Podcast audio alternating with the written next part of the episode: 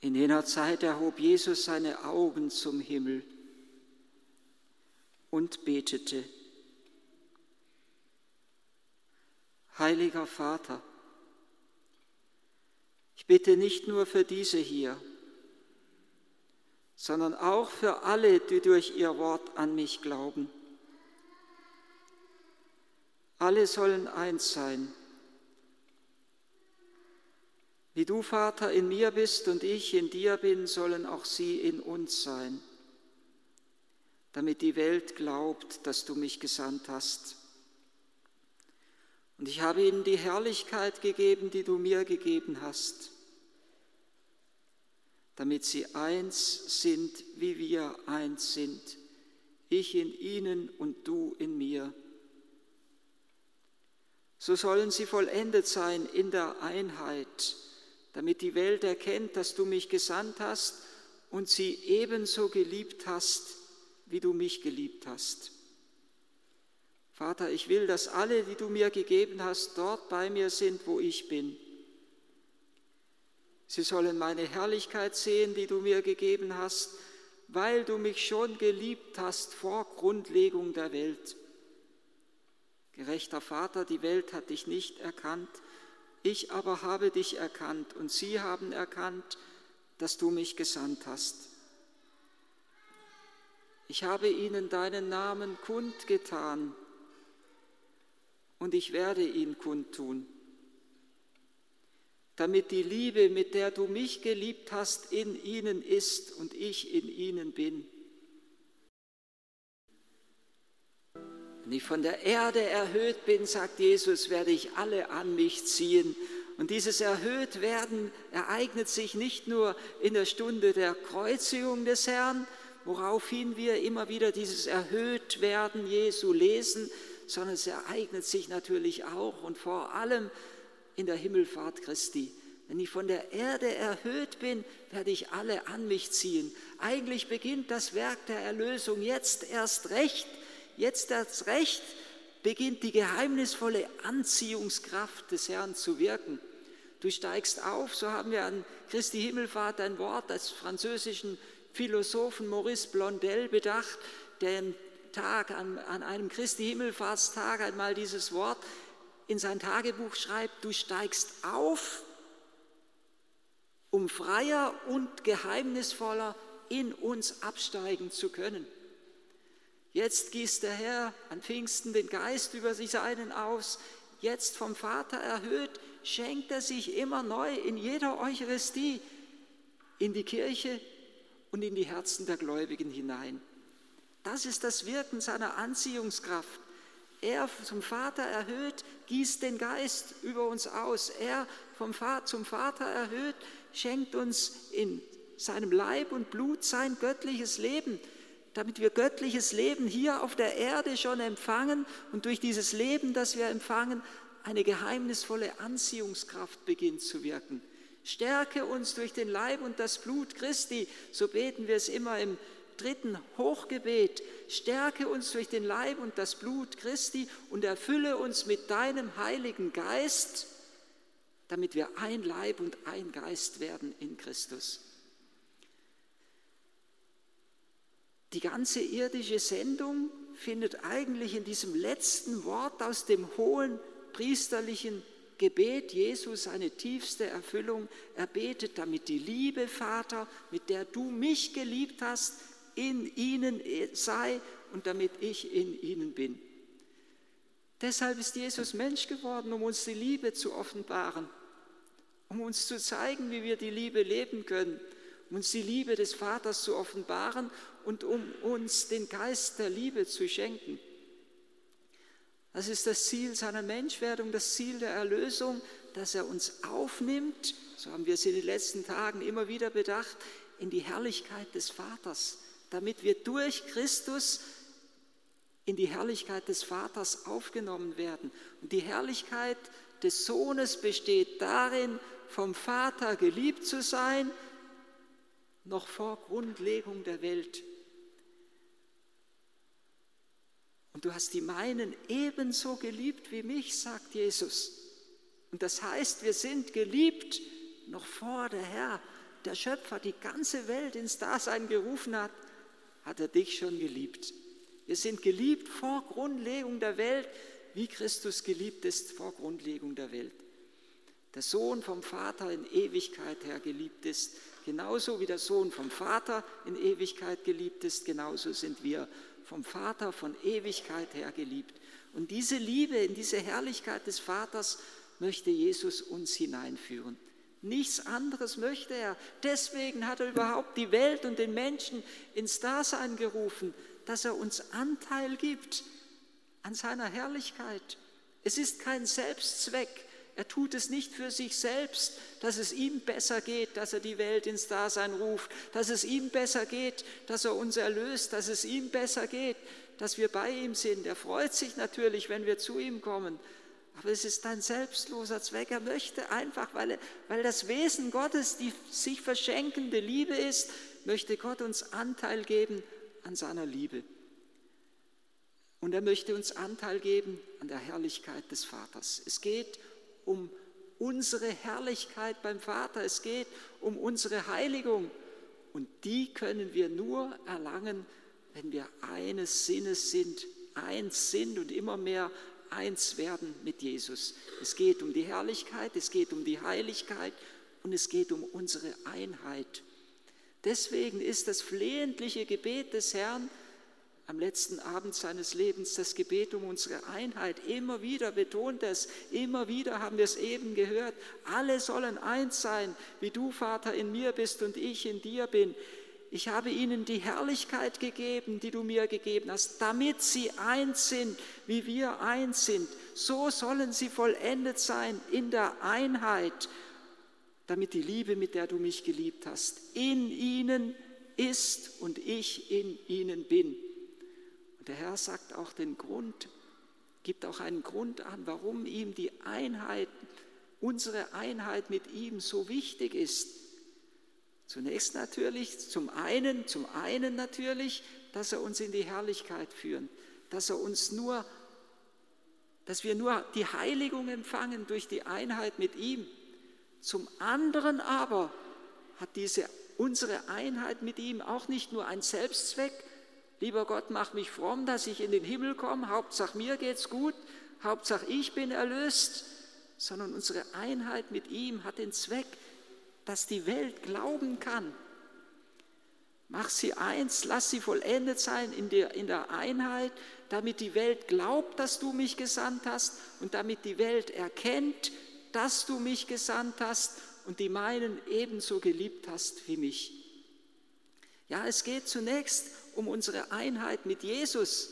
Aber es ist nur der eine Schritt. Der zweite muss folgen, dass wir andere in die Einheit mit Jesus zu führen. Ich weiß nicht mehr genau, wo ich es gelesen habe. Ich meine, es war bei diesem, ich komme jetzt gar nicht auf den Namen von einem Mann, der so als Motivationstrainer durch die Welt pilgert, der selber keine Arme und keine Beine hat, aber andere motiviert ein Leben in Fülle zu führen, trotz aller menschlichen Gebrochenheit. Er hat mal, ich meine, er war es, der einmal gesagt hat, es gibt noch etwas Größeres, als in den Himmel zu kommen. Und das ist das, andere in den Himmel zu führen. Nicht nur, lieber Gott, mach mich fromm, dass ich in den Himmel komme, Hauptsache ich bin erlöst, sondern wir sollen möglichst mit viele mit hineinziehen. So wie Jesus sagt, wenn ich von der Erde erhöht bin, werde ich alle an mich ziehen. So sollen wir in unserer Liebe möglichst viel, in unserer Liebe zu Christus möglichst viele mit hineinziehen. Es fällt uns leicht, Jesus zu lieben. Aber es ist oftmals eine Herausforderung für uns, den anderen, den Nächsten zu lieben. Jesus ist oft so bescheiden, so demütig, so zurückhaltend. Er fordert meistens äußerlich nicht groß etwas von uns, er lässt uns mehr oder weniger in Ruhe. Es ist leicht, Jesus zu lieben. Er stellt sich uns nicht in den Weg. Aber es ist oft eine Herausforderung, den Nächsten zu lieben. Aber der heilige Johannes sagt ja, wir können Gott, den wir nicht seien, nicht, nicht lieben, wenn wir unseren Nächsten nicht auch lieben, den wir sehen und der in unserer Nähe ist, der bei uns ist. Ja, die Nächstenliebe wird sozusagen zum Ernstfall und zum Testfall unserer Gottesliebe. Nicht umsonst sagt Jesus, wenn du eine Gabe zum Altar bringst und dir einfällt, dass dein Bruder etwas gegen dich hat, dann versöhne dich zuerst mit deinem Bruder, dann komm und opfere deine Gabe. Ja, es stimmt, dass wir zum einen, je brennender unsere Gottesliebe ist, desto größer sollte unsere Nächstenliebe sein, dass also von der Gottesliebe her unsere Nächstenliebe geprägt wird. Aber es stimmt auch, dass in dem Maße, in dem wir unsere Nächsten, unsere Mitmenschen lieben, dass in dem Maße auch unsere Gottesliebe, Gottesliebe glühend und stärker wird. Wir können das eine niemals gegen das andere ausspielen. Ja, wir merken es ja oft, dass da, wo wir mit irgendeinem Menschen noch nicht versöhnt sind, dass da irgendetwas blockiert ist in unserem Leben. Da kann die Dynamik des Heiligen Geistes noch nicht richtig wirken. Da sind unsere Kräfte wie lahmgelegt. Da ist es so, als würden wir der grenzenlosen Liebe Gottes, die er durch uns anderen schenken möchte, als würden wir der grenzenlosen Liebe Gottes eine Grenze entgegensetzen. Und deshalb sagt Jesus, versöhne dich zuerst mit deinem Bruder, dann komm und opfere deine Gabe. Wenn wir nicht versöhnt sind mit unseren Mitmenschen, dann ist unser Gebet, unser Opfer unvollkommen und das, dann ist unser Zeugnis, das wir für Jesus geben, noch gebrochen und oft unglaubwürdig.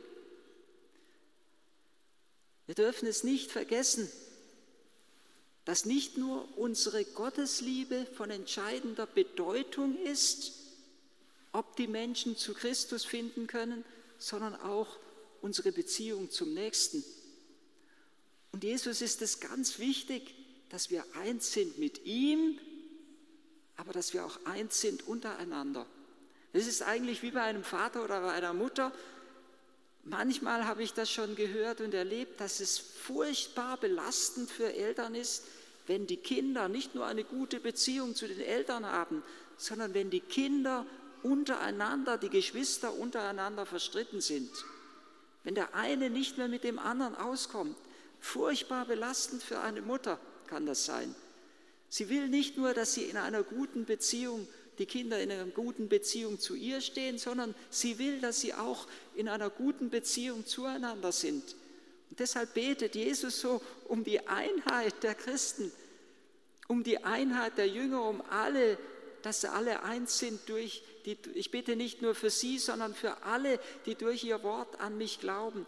Alle sollen eins sein wie du, Vater, in mir und ich in dir bin. Sie sollen in uns eins sein, aber sie sollen auch untereinander eins sein, so wie wir eins sind, damit die Welt glaubt und damit die Welt erkennt, damit die Welt glaubt, dass der Vater den Sohn gesandt hat und damit die Welt erkennt, wie sehr der Vater den Menschen liebt, wie so der Vater uns liebt. Es ist von entscheidender Bedeutung. Genauso können wir es auch sagen, wie es von entscheidender Bedeutung für die Kinder ist, nicht nur eine gute Beziehung zur Mutter oder eine gute Beziehung zum Vater zu haben, sondern für die Kinder ist es auch wichtig, wie die Beziehung der beiden Eltern zueinander ist. Genauso ist es auch, wenn wir den Glauben verkünden, nicht nur wichtig, dass wir eine gute Beziehung zu Gott haben, sondern dass wir auch eine gute Beziehung zueinander haben. Manchmal kann ich es hören und manchmal kann ich es erleben, dass die Menschen sagen, nun ja, wir erleben so viel Spaltung auch momentan, so viel Bedrohung auch in der Kirche zwischen verschiedensten Positionen. Dann kann man es manchmal erleben, naja, wenn es denen in der Kirche nicht passt, dann sollen sie doch weggehen, sollen sie doch evangelisch werden oder sollen was anders machen, wenn ihnen das in der Kirche nicht passt. Das klappt nicht, dieser Gedanke ist falsch, weil er gegen die Einheit ist und damit gegen Gott ist. Und es klappt auch nicht. Aus einer persönlichen Lebenserfahrung kann ich sagen, dass das nicht klappt. Aus einer persönlichen Lebenserfahrung, die ich seit über 30 Jahren im Gemeinschaftsleben habe. Im Gemeinschaftsleben gibt es immer wieder Leute, die sich schwer tun ein wenig mit den anderen. Und leider ist es auch in den letzten 30 Jahren in unserer Gemeinschaft so gewesen, dass viele weggegangen sind aus der Gemeinschaft. Mitbrüder, aber auch aus unserer Schwesterngemeinschaft. Jetzt könnte man ja meinen, wenn diese Gruppe abgespalten ist, dann können die anderen in Frieden und in Einheit leben. Manchmal so ein wenig überspitzt gesagt, wenn die Quertreiber endlich weg sind, dann hat man seine Ruhe. Es funktioniert nicht. In dem Moment, wo die weg sind, fängt die Spaltung bei den anderen an. In dem Moment spalten sich die anderen wieder. Und dann fallen wieder eine Gruppe weg. Und in dem Moment spalten sich die anderen wieder. Wir können nur flehentlich um den Geist der Einheit bitten, dass diese Spaltung überwunden wird. Oder ich habe vor kurzem einen sehr interessanten Leserbrief eines deutschen Diözesanbischofs gelesen in der Tagespost, der mir selber einen ganz neuer Aspekt bewusst gemacht hat. Es ging um den Priestermangel und er sagte, oftmals hören wir ja heutzutage das Argument, wir haben gar keinen Priestermangel, sondern wir haben einen Gläubigenmangel proportional gesehen gibt es nicht weniger Priester wie damals. Es kommen ja so wenig zum Gottesdienst, für die wenigen haben wir immer noch genügend Priester. Es ist ein falsches Denken, weil der Priester nicht nur für die verantwortlich ist, die kommen, sondern auch für all die anderen verantwortlich ist, dass sie wieder zur Einheit zurückfinden dass die Welt erlöst ist, selbst wenn niemand kommt, ja selbst wenn gar niemand mehr käme, wäre es erst recht notwendig, dass wir Priester haben. Wir können nur eins, in Schmerz die mangelnde Einheit ertragen, aber den Herrn flehentlich um die Überwindung dieser Einheit bitten, damit die Welt glaubt und damit die Welt endlich in die Schönheit Christi in das Geheimnis Christi, in die Einheit mit Jesus und so in die Herrlichkeit des Vaters und zur Ausgießung des Heiligen Geistes gelangt, zur Herrlichkeit des Vaters gelangt und die Menschen sich bereiten, den Geist zu empfangen. Stärke uns, so beten wir nachher wieder im Hochgebet, durch den Leib und das Blut Christi und erfülle uns mit deinem Heiligen Geist damit wir ein Leib und ein Geist werden in Christus und unser Zeugnis glaubwürdig wird.